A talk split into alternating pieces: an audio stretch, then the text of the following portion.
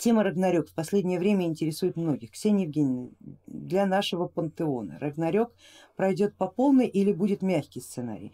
Как, какое вообще мнение по этому вопросу? Работаем для того, чтобы был мягкий сценарий. Мягкий сценарий заключается в том, что это не будет единая карма для всех. Если раньше в Эдах и в прорицании Вельвы вообще в основах, в аналах северной традиции написано, что Рагнарёк как бы не, не минит никого, и люди, и боги, и мертвые, и не мертвые, и все, в общем, падут в битве Рагнарёк, кроме свартов, которые успели вовремя спрятаться, и некоторых ванов, которые этого вопроса просто не заметили, то все остальные э, э, как бы не минит чаши сия. Это по первому сценарию, когда как бы общей судьбой живем.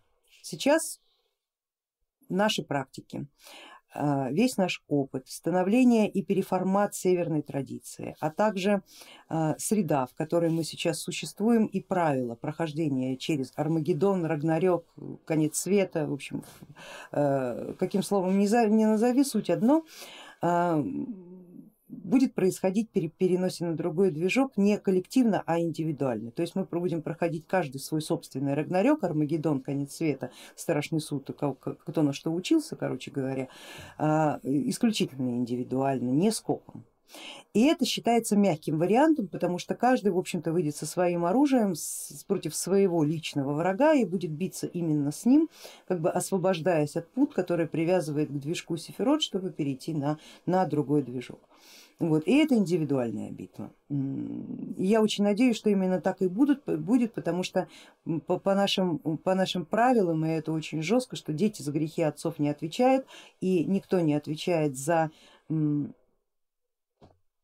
ошибки системы, а, собственностью которой ты не являешься. Система, правда, пытается доказать нам обратное, а, как бы описывая нас, что раб является собственностью хозяина и овца в наморднике тоже является собственностью системы, а, но это вот это, это тоже определенного рода битва, в качестве кого ты выходишь на, эту, на этот бой, в качестве пушечного мяса, из которого будут приносить жертву э, богам и э, сознание которых будет идти в уплату и в выкуп э, силы проигравших богов.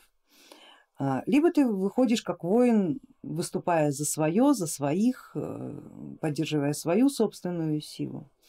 А, собственно говоря, за это, а, об этом сейчас, вот тот период, который мы проходим, это, э, об этом сейчас и речь. В качестве кого ты перейдешь как ты перейдешь и перейдешь ли вообще, потому что очень многие просто останутся на, на, на, на этом движке, на старом движке, никуда из него не уйдут, просто этот движок не будет иметь ту основу, как бы основу, который, с которой вынуждены были считаться все, основу дуализма, по которой жили последние несколько тысяч лет мы все, а, они будут продолжать жить на этом самом движке, но он не будет распространяться абсолютно на всех, о чем я тоже уже, по-моему, как-то вам упоминала.